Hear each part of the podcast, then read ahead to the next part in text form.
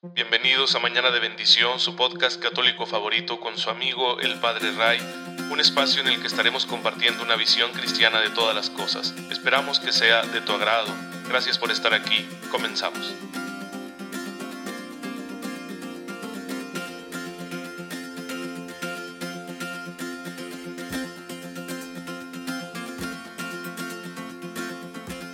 Feliz martes, queridos hermanos. Bienvenidos a su podcast católico favorito, Mañana de Bendición. Soy su amigo el Padre Ray.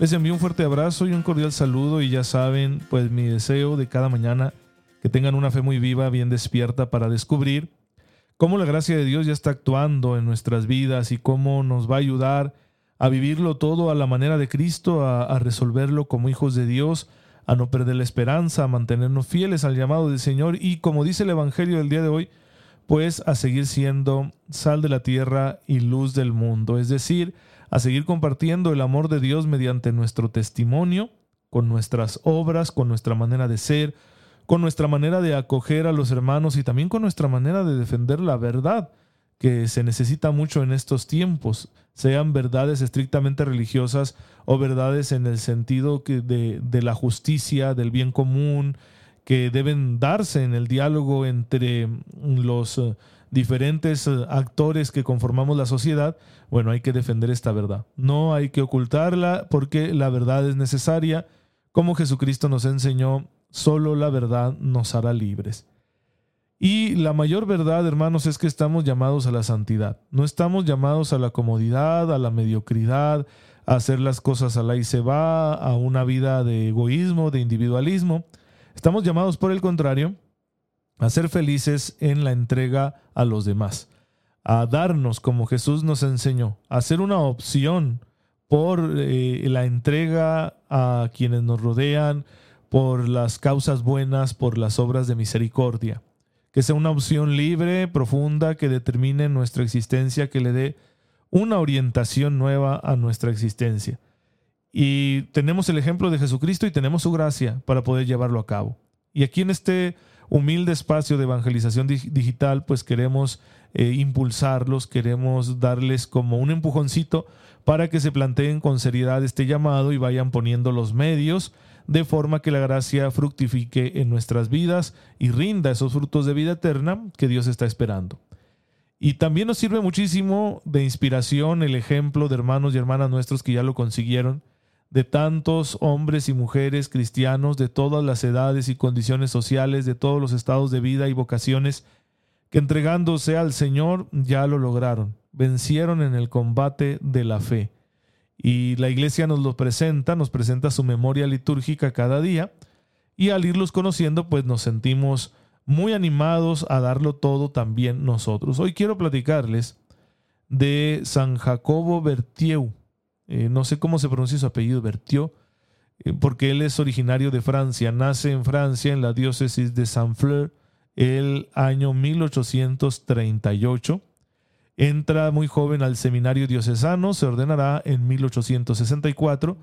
estuvo ejerciendo durante un tiempo el ministerio sacerdotal en una parroquia, pero tenía una inquietud misionera muy grande Así que ingresó con los jesuitas y en 1875 fue enviado como misionero a Madagascar, esta isla que se encuentra en la parte mm, oriental de África, una isla muy grande que es actualmente todo un país y está rodeada por el Océano Índico. Y bueno, pues eh, ahí tenemos nosotros el ejemplo de, de, un hombre que se consagra a Dios, que quiere llevar el Evangelio a sus hermanos, especialmente a los que no conocen la palabra del Señor. Sin embargo, durante el tiempo en que él ejerce su, su, ministerio como misionero en aquel lugar, va a encontrar muchas dificultades. Fue un evangelizador muy eficaz. Fue un gran misionero, atrajo a Cristo a mucha gente de aquellos pueblos y también les enseñaba a tener una vida más digna, liberándose de algunas costumbres pues que no se corresponden con la dignidad humana, ¿no? Y que a veces tienen los pueblos, especialmente en culturas primitivas. Digo, las llamadas culturas avanzadas o el mundo civilizado no está libre de estas malas costumbres, pero en ocasiones son más radicales en las culturas ancestrales porque no hay al menos una organización institucional que vaya permitiendo su erradicación. Así que eh, era uno de los retos que él tenía y fue muy eficaz al invitarles a que abandonaran la poligamia, abandonaran costumbres así de, de discriminar y eliminar, ¿verdad?, a, los que nacían con discapacidades y la violencia contra la mujer, etc. Sin embargo, pues va a encontrar una resistencia tremenda en dos sectores de la población de, de ese entonces ahí en esa región. Por un lado, los pueblos paganos que siguen manteniendo sus costumbres, si estos pueblos animistas o chamanistas, podríamos decirles, algunos también les llaman fetichistas, que tratan de conectarse con los espíritus o con la divinidad mediante rituales, eh, un tipo así como de, de, casi brujería, ¿no? Según nuestro entendimiento de las cosas. Bueno, ellos no aceptan obviamente a este hombre que está trayendo una nueva religión y que está haciendo que abandonen los pobladores de aquella zona estas costumbres. Y por otro lado, los políticos del régimen colonial francés que se encontraba en ese entonces dominando la zona de Madagascar. Este dominio, pues eh, a veces injusto, opresor, va a suscitar un movimiento de resistencia, de rebelión por parte de algunos nativos de Madagascar y se va a dar un conflicto. Es lo que se llama el conflicto franco-malgache. Y estuvieron eh, los gobernantes franceses enfrentando a estos rebeldes y esto hacía que el trabajo de eh, San Jacobo Bertiú se viera muy perturbado, porque de pronto se evacuaban aldeas completas y entonces él tenía que andar siguiendo a los católicos que eran evacuados para poder seguirlos asistiendo y fue un peregrinar terrible, además de las amenazas que le venían de ambos sectores. Pues él, sin embargo, permaneció fiel hasta que ya no lo soportaron los paganos, lo capturaron le invitaron a que abandonara su fe, a que apostatara. Él rechazó siempre esa propuesta y pues ya irritados por su negativa le sometieron a una muerte muy cruel. Lo mataron a pisotones en un lugar llamado Ambiatibé en un 8 de junio de 1896. Por eso la iglesia lo recuerda hoy.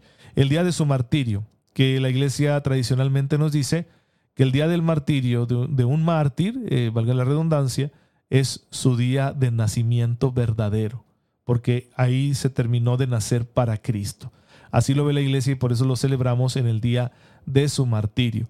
Arrojaron su cadáver al río y pues eh, sus eh, fieles avisaron a la compañía de Jesús y ya se recogió la historia de San Jacobo Bertiu, que lo dejó todo para llevar a Cristo a quienes no lo conocían y pues eh, selló una vida de entrega con el sacrificio, entregando también su sangre, derramándola por la causa del Evangelio. Sería beatificado por el Papa San Pablo VI en el año 1965 y canonizado por el Papa Benedicto XVI el año 2012. Así que tenemos un gran ejemplo de entrega, de sacrificio, de martirio, de una vida volcada hacia los demás, una vida en la que no se pone uno en el centro. Eh, el San Jacobo Bertío no estaba buscándose a sí mismo y diciendo, a ver cómo voy a satisfacer mis necesidades y entonces que yo tengo derecho a esto, al otro. No, él lo, lo dejó todo, lo entregó todo para estar con gentes ciertamente marginadas, despreciadas, humildes, pobres y a las que además les faltaba Cristo. Y él todo lo dio por ellos y aceptó tantas tribulaciones y contrariedades y al final la tortura y la muerte. Pues es que la gracia de Cristo da fuerza para todo eso y más. Pero ya saben, hermanos, es que para que un hermano nuestro haya llegado a ese punto, es porque le ha estado haciendo espacio a la gracia del Señor todos los días en su oración. Quizás así fue para San Jacobo Bertiú, que estuvo en su vida de oración abriéndose cada vez más al Señor, cada vez más, cada vez más.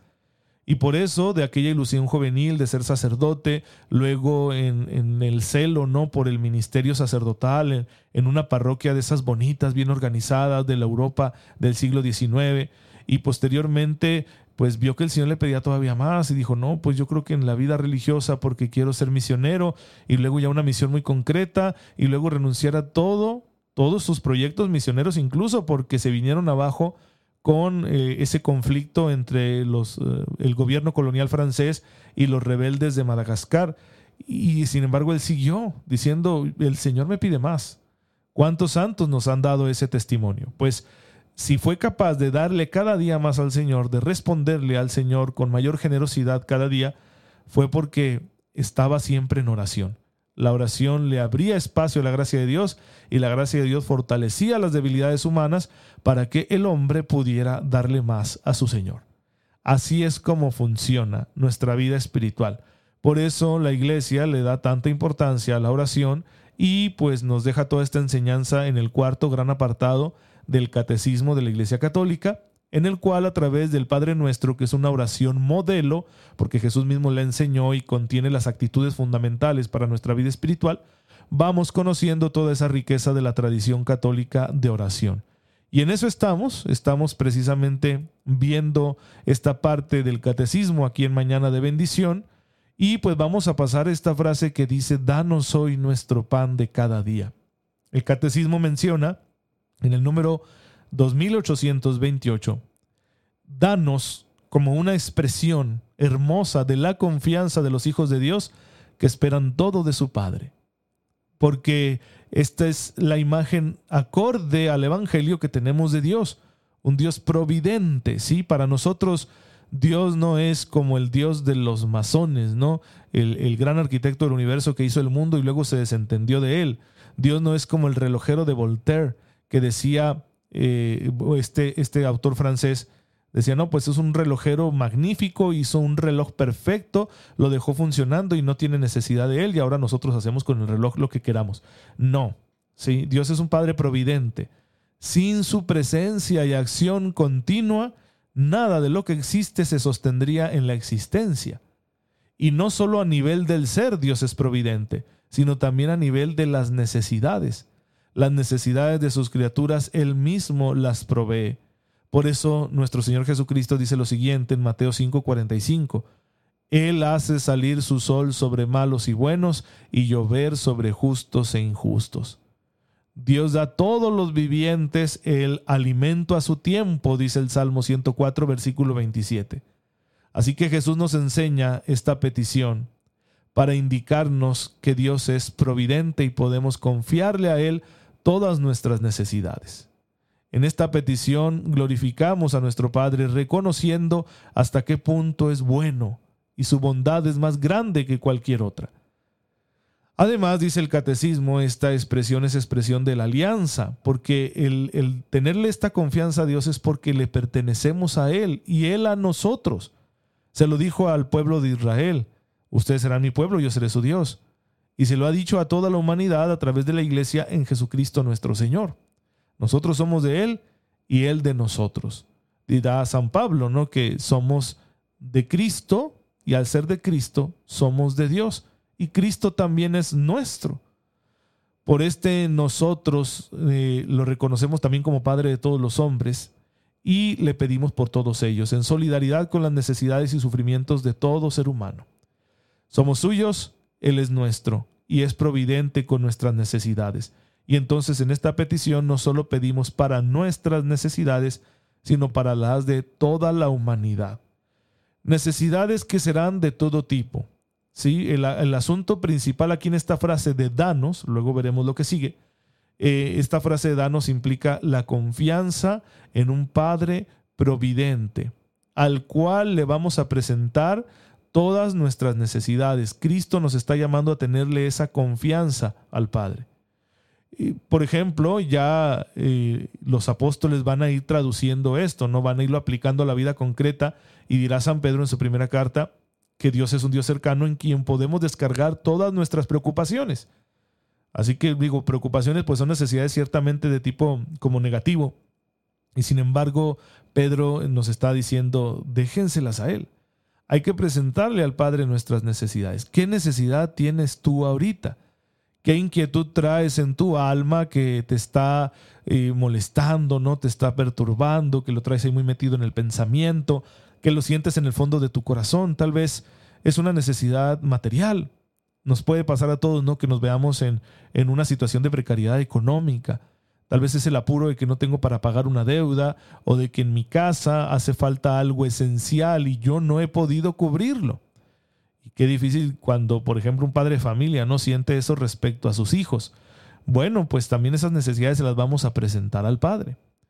Le vamos a presentar también necesidades de tipo emocional. Te sientes solo, desconsolado, afligido, hay que hablar con Dios. Si no escuchamos lo que Dios tenga que decirnos en esos eh, momentos que todos vamos a vivir como seres humanos, pues vamos a terminar escuchando malos consejeros. Y es bien fácil que entre por ahí la tentación y nos lleve por caminos que no queremos y cometamos errores intentando, según nosotros, resolver esas profundas necesidades. Pues también hay que presentárselas al Señor. Tendremos necesidades también morales. ¿Cómo me corrijo en un comportamiento que tengo? ¿O cómo corrijo a quien está cerca de mí también para que aprenda a comportarse bien? ¿O cómo digo la verdad cuando sé que alguien está intentando ocultarla o cómo defiendo la justicia cuando hay un comportamiento injusto hacia alguno de mis hermanos. Eh, son necesidades complejas. Bueno, también esas hay que presentárselas al Señor, decirle, Dios mío, ¿qué hago? ¿Yo qué puedo hacer si soy tan poca cosa? Y además temo las represalias, temo el que vayan a esculcar mi vida, ¿no? Y encontrarme también algo porque no soy perfecto y no quiero que me lo digan. Todo eso tenemos que platicárselo al Señor y Él se hará cargo. Es parte de las necesidades que nosotros le presentamos. Y por último estarán las necesidades espirituales. Señor, ¿dónde estás? Yo no te siento en mi vida. ¿Dónde está tu amor para mí? ¿Qué, qué hago con, con, mi vida? ¿Cuál es mi, mi vocación? ¿Cuál es mi destino? ¿Yo a qué vine a este mundo? Todo eso es importante planteárselo al Señor. Ahora, eh, esta división en cuatro tipos de necesidades, yo la estoy planteando simplemente para fines analíticos, porque las necesidades están siempre interconectadas. Hay como una gran necesidad transversal, que es la de soy un ser humano, mi existencia es contingente, es finita, yo no lo puedo todo, no lo sé todo, y tengo que confiarme a ti que eres un Padre Providente. Esa sería la necesidad fundamental que todos tenemos y que atraviesa todo el cúmulo de las otras necesidades particulares y las va uniendo, ¿no? Por eso a veces una misma necesidad tendrá implicaciones materiales, espirituales, morales y emocionales. Bien, pues eh, esta es la invitación que Jesús nos hace cuando nos enseña a orar de esta manera. Tan solo con esa palabra, danos. Estamos indicando básicamente tres cosas. Primero, reconocer a Dios como Padre providente, Padre bueno, Padre de bondad, como decimos en la liturgia. Segundo, que está en plural, porque somos todos los que le pedimos esto al Señor. Así que pido por mis propias necesidades y las de mi hermano y las del mundo entero. Y en tercer lugar, que toda necesidad es lo que yo le voy a presentar. Le pido que me dé respuesta, que me dé satisfacción de todas las necesidades que puedan presentarse en mi vida y en la de los demás. Serían estas las tres grandes cosas, las tres grandes implicaciones que tiene esta palabra que Jesús nos enseña en el Padre nuestro.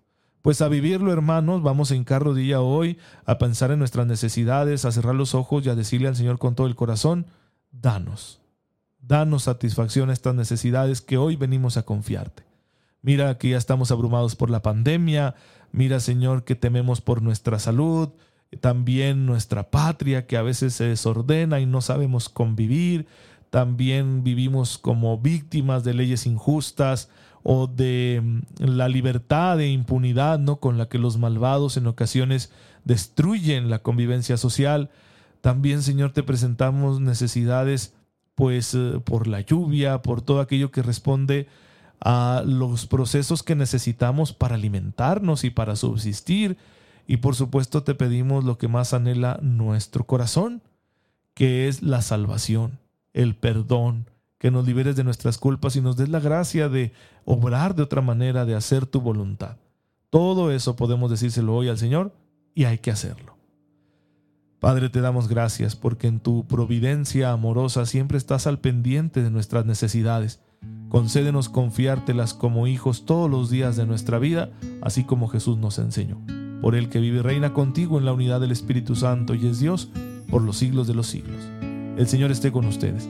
La bendición de Dios Todopoderoso, Padre, Hijo y Espíritu Santo, descienda sobre ustedes y les acompañe siempre. Muchas gracias hermanos por estar en sintonía con su servidor. Oren por mí, yo lo hago por ustedes y nos vemos mañana si Dios lo permite.